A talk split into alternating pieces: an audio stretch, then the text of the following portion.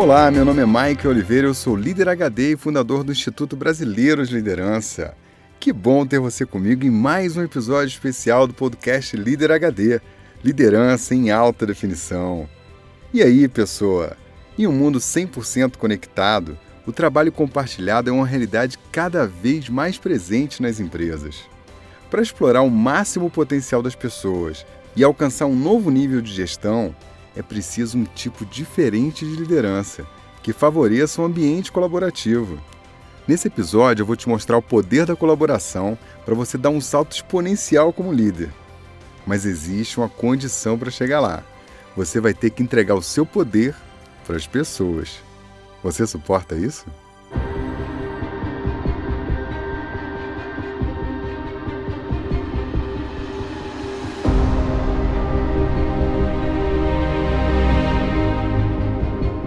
Final do século XIX, vivia na região de Oxfordshire, na Inglaterra, um sujeito bastante singular chamado James Murray. Ele tinha nascido na Escócia e teve que deixar o colégio aos 14 anos porque seus pais não tinham condições de pagar seus estudos. Ele tinha um apetite insaciável para o aprendizado, vivia mergulhado em livros e era especialmente apaixonado pelas palavras, com todos os seus significados. Ele estudava várias línguas. Aos 17 anos, ele se tornou professor e, mesmo sem diplomas, sua carreira ia se desenrolando. Até que em 1878, quando ele tinha 41 anos, ele recebeu um convite inusitado ser o editor do novo dicionário de Oxford, a universidade mais importante do mundo naquela época. Ele foi então levado por um amigo ao conselho da universidade para defender a sua nomeação. Mas havia um problema. Ele não tinha uma formação convencional e o conselho era absurdamente conservador. Como um homem sem formação seria capaz de preparar o dicionário mais importante do mundo? Sir Murray, pelo que sei, não possui diploma universitário. Uh, não, senhor, não. Não possuo diploma, sou autodidata e estudei por minha conta. Sei o que é autodidata. Escolaridade? Uh, deixei a escola aos 14 para ganhar a vida. Qualificações me vêm à mente. Talvez um diploma de bacharel. Qualificações, sim, claro. Uh, sou fluente em latim e grego, claro. Além disso, tenho conhecimento íntimo das línguas românicas: italiano, francês, espanhol, catalão. Em grau menor, português, valdense, provençal e outros dialetos. No ramo teutônico, estou familiarizado com alemão, holandês, dinamarquês e flamengo. Me especializei em anglo-saxão e mesogótico e elaborei alguns trabalhos para publicação sobre essas línguas. Também tenho um conhecimento proveitoso de russo. Tenho conhecimento suficiente de hebraico e siríaco para ler o Velho Testamento e a Peshita. No grau inferior, conheço árabe aramaico copta e fenício, até o ponto em que fui deixado por Genésio. Ah, desculpem se falo sem parar. Com certeza tem perguntas.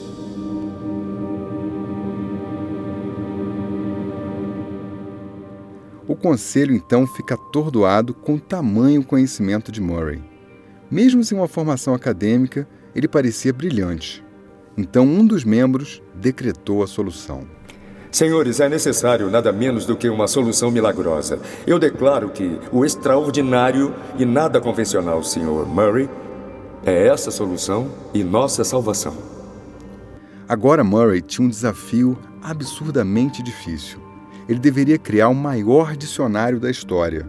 Deveria pesquisar, sistematizar, descrever e associar citações para mais de 400 mil verbetes. Esperava-se que essa tarefa levasse 10 anos e terminasse com 7 mil páginas e 4 volumes. E havia um desafio adicional. A língua inglesa é viva, ela muda. Novas palavras surgem e palavras antigas ganham novos significados. Como lidar com isso então? O livro deve compilar cada palavra, cada nuance, cada distorção etimológica e cada citação ilustrativa possível de cada autor inglês. Tudo ou absolutamente nada. Isso significaria ler tudo. Citar tudo que mostrasse qualquer coisa a ver com a história das palavras que seriam citadas. É uma tarefa gigantesca, monumental. E também impossível. Como cumprir uma missão desse tamanho no século XIX e com um orçamento limitado? A universidade já tinha falhado antes mesmo recrutando dezenas de voluntários. Era um trabalho que poderia levar 100 anos. Mas Murray usou um artifício que surpreenderia a todos.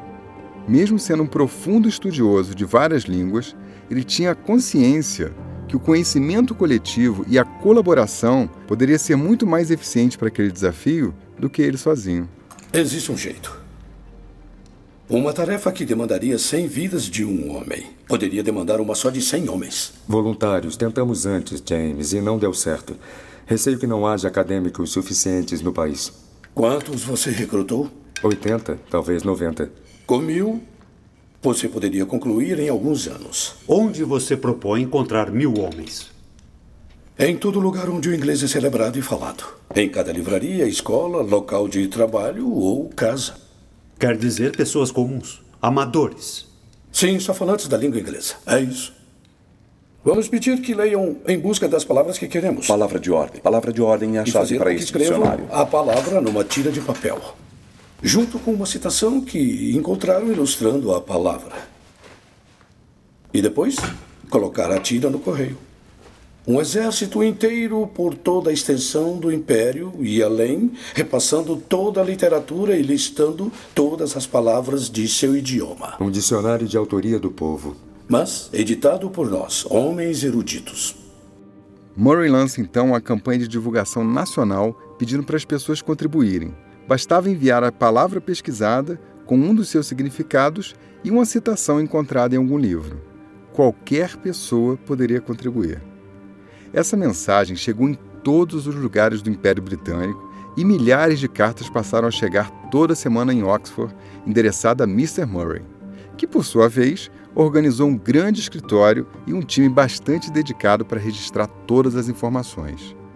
O fato mais curioso dessa história é que um voluntário acabou se destacando, tamanha sua contribuição. Ele mandou mais de 10 mil citações e contribuiu imensamente para a construção do dicionário de Oxford.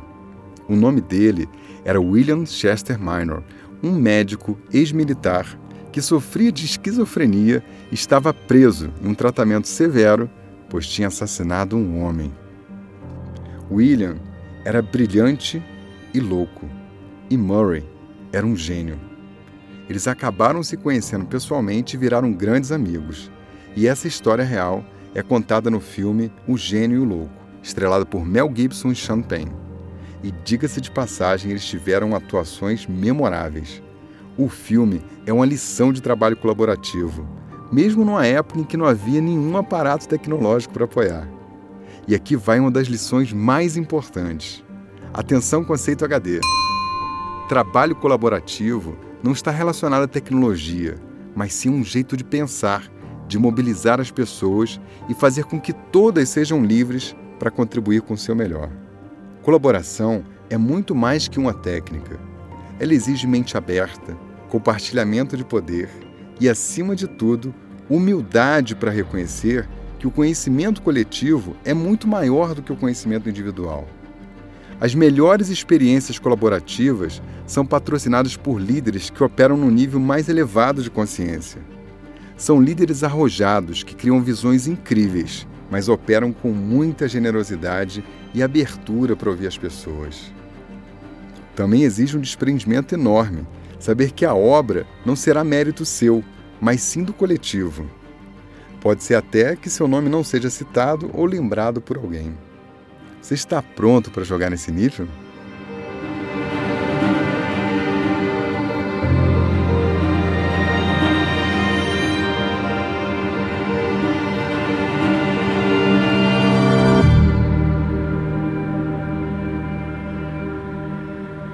Se eu te disser que dá para ir mais longe e criar um ambiente onde a liderança nem é percebida? Quer ver uma coisa? Você sabe quem inventou a maior enciclopédia do mundo? Provavelmente não. Mas com certeza você já pesquisou algum termo na Wikipedia. Ela é um exemplo vivo da colaboração universal. Qualquer pessoa pode entrar lá, inserir um termo novo, editar um termo existente e contribuir com a geração de conteúdo. Na Wikipedia não há um líder. Todos que participam são voluntários e qualquer um pode fazer publicações desde que respeite as regras básicas criadas pela comunidade.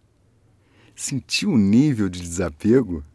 Sentiu o nível de liberdade, hein? Se liga nisso. Quando você chama para uma missão, estabelece princípios simples, empodera a comunidade e dá voz à multidão, o resultado é simples. O conhecimento humano chega ao seu máximo potencial. Já pensou em fazer isso com a sua equipe? E que tal na empresa inteira? Como é que você pode fazer isso aí na sua vida? Pessoa, presta atenção nisso. Todas as formas de controlar a expressão das pessoas retardam a evolução do grupo. Para você atingir o máximo potencial da sua equipe, precisa encontrar formas de empoderar as pessoas e compartilhar a criação, estabelecendo regras básicas de convivência e fortalecendo a comunidade. O potencial disso é muito maior do que qualquer outra coisa que você ou um grupo de experts faça sozinho. Bom, se você está achando que esse papo está distante demais da sua realidade, então eu tenho uma ótima notícia para você. Vamos ver como é que a gente faz isso na prática. Vamos às práticas HD desse episódio.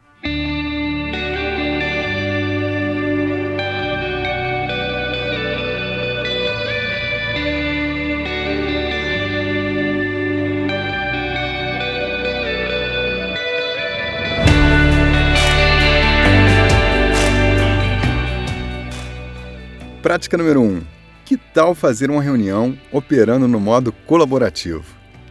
Na próxima reunião que você fizer, coloque um tema para o grupo e peça para que eles participem ativamente, dando sugestões ou dizendo o que fariam para resolver aquele problema. Combine com eles algumas regras para que o diálogo seja ponderado. Por exemplo, 1. Um, todo mundo pode falar o que quiser, a palavra é livre. 2. Respeite as opiniões divergentes é normal que num grupo existam opiniões completamente contraditórias, e não há nenhum problema nisso. 3. Ninguém deve combater nenhuma ideia dita. Não vale interrupção, nem vale crítica. E você pode definir outras regras. Fomente o diálogo e só se dirija ao grupo com perguntas. Isso vai fazer com que as pessoas falem mais. Quando todos derem as suas contribuições, promova um diálogo para chegar nas soluções a partir do que foi dito. E não se esqueça, criatura, só use perguntas. Ajude as pessoas a expressar suas ideias. Quando terminar as conversas, não faça um plano de ação, faça um acordo. Busque um acordo coletivo sobre a solução. Isso tem mais poder do que dar uma ordem para alguém fazer algo. É muito mais efetivo. Se você nunca fez uma reunião com essa abordagem, vai se adaptando aos poucos. Você vai sentir algum desconforto no começo, mas é só uma questão de tempo até que as pessoas vão se soltando e melhoram cada vez mais a sua contribuição. Tenha paciência. Acredite que o coletivo é mais forte e coisas boas virão à tona.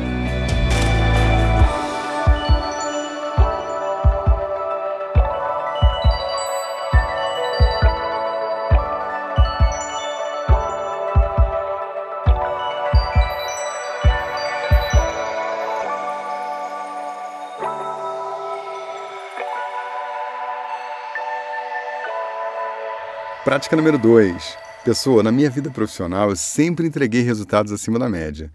E um dos segredos que eu tinha era bem simples. Quem fazia as metas da equipe era a própria equipe. Sabe qual era o resultado? As pessoas sempre escolhem para si metas mais arrojadas. Na maioria das vezes elas querem se desafiar. E tem mais, quando elas escolhem uma meta, o compromisso é muito maior do que você impor uma meta. Que tal você experimentar isso, hein? Prática número 3. Que tal você ouvir sua equipe ou até a sua empresa sobre os sonhos que eles têm para os próximos cinco anos? O que será que vai acontecer se você liberar o potencial das pessoas para descobrir o que elas querem para o futuro do negócio? Será que elas vão dizer que querem ficar batendo metas ou vão buscar ideais mais arrojados? Prática número 4. Você pode usar a colaboração para resolver os seus problemas. É muito simples entra no grupo do podcast Líder HD lá no Facebook. Lá tem uma comunidade de quase duas mil pessoas que vibram na mesma frequência que nós. Vai lá e faz um post com texto ou vídeo contando qual é o seu problema e pergunte se alguém tem alguma sugestão a dar. Peça ajuda, peça as pessoas para te responderem. Você vai ter uma surpresa com o que vai acontecer. Vai receber muitos comentários, sugestões, e respostas de pessoas que têm bagagem ou que já resolveram problemas semelhantes ao seu. Experimenta! Eu mesmo farei questão de comentar. Prática número 5. Na Netflix tem um seriado chamado Diagnóstico, onde a médica Lisa Sanders usa a comunidade mundial para poder descobrir soluções para doenças extremamente raras. É um exemplo incrível do poder da colaboração. E você vai ver em vários momentos que ela não tem nenhuma vaidade e diz abertamente, mesmo sendo médica, que não faz a menor ideia da doença com que está lidando. Ela tem o um valor central do líder que impulsiona a colaboração, a humildade. Vale a pena assistir, tem muito aprendizado lá. Você vai acabar percebendo que uma das maiores virtudes de um líder é facilitar as coisas, buscar o um olhar mais universal e mobilizar as pessoas para a solução de problemas, mas de uma forma que elas possam ser livres. Na liderança, o contrário de imposição é colaboração. E aí, pessoa, será que você consegue fazer essas práticas? Agora é só fazer aquela coisa que transforma. Fazer.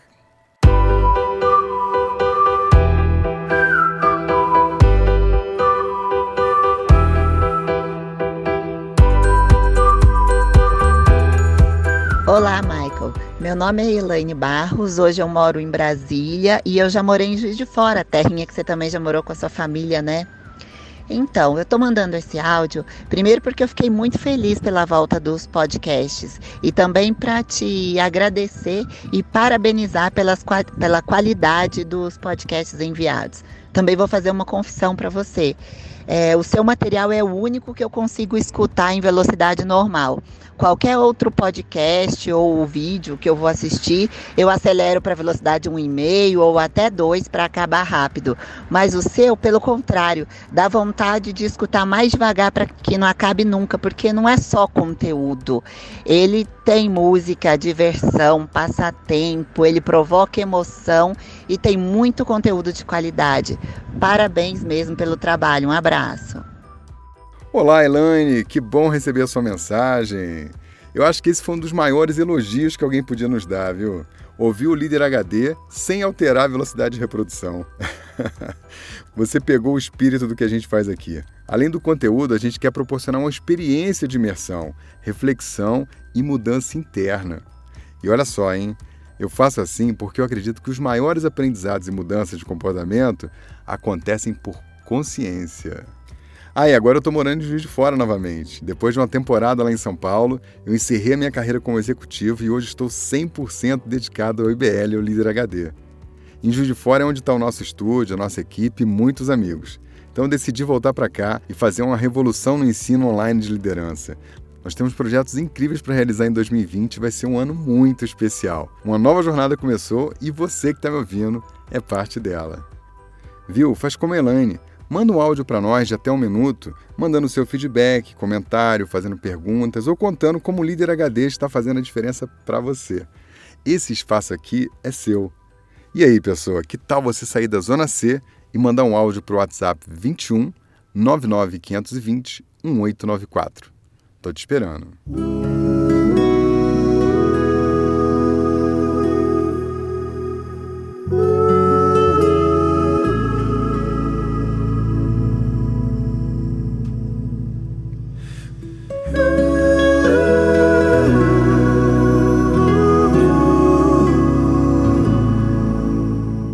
Bom, eu vou partindo e deixo você com a cereja do bolo desse episódio.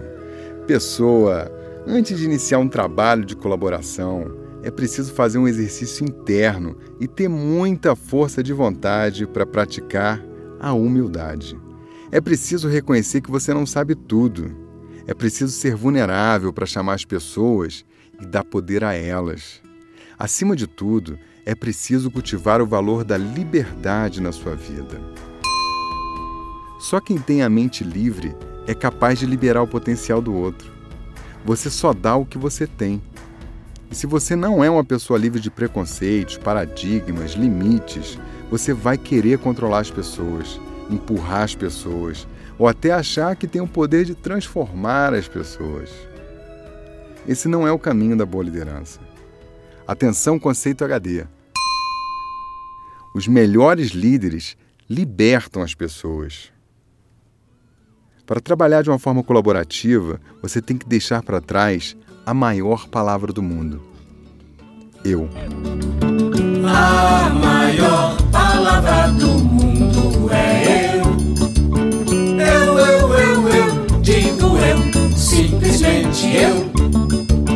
Eu, eu, eu, eu, digo eu, simplesmente eu.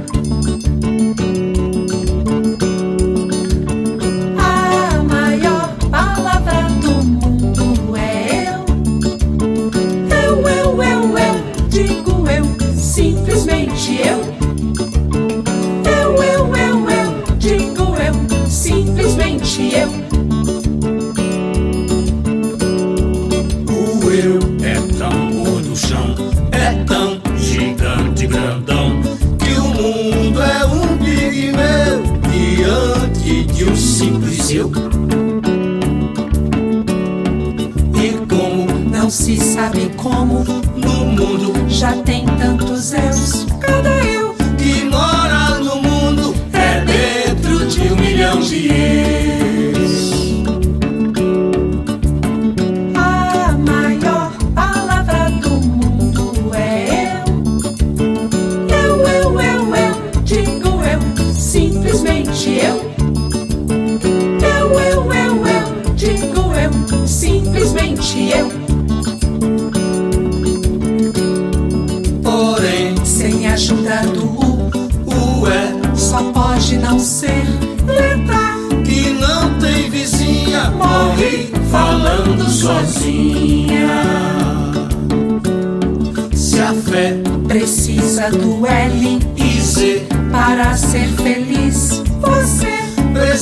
precisa de quê?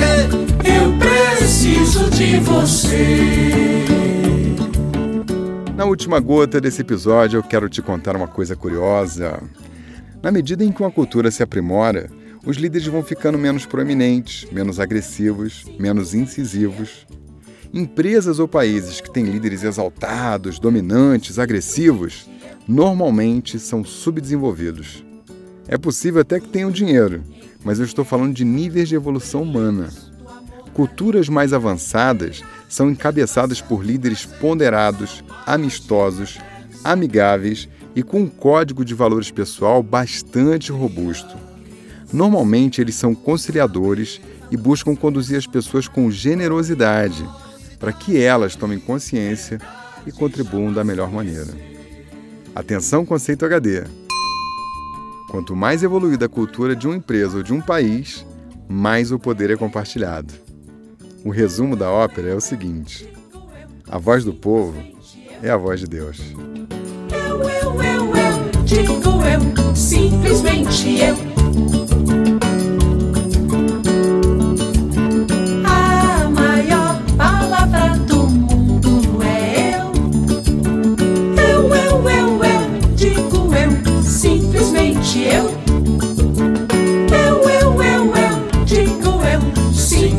Simplesmente eu.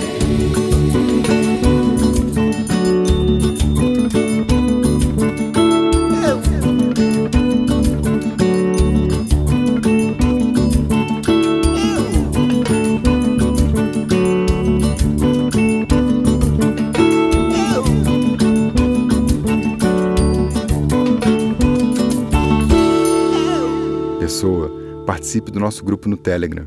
Tem muito mais conteúdo lá. Procure Líder HD no Telegram ou clique no link que está no post desse episódio. A gente se vê lá.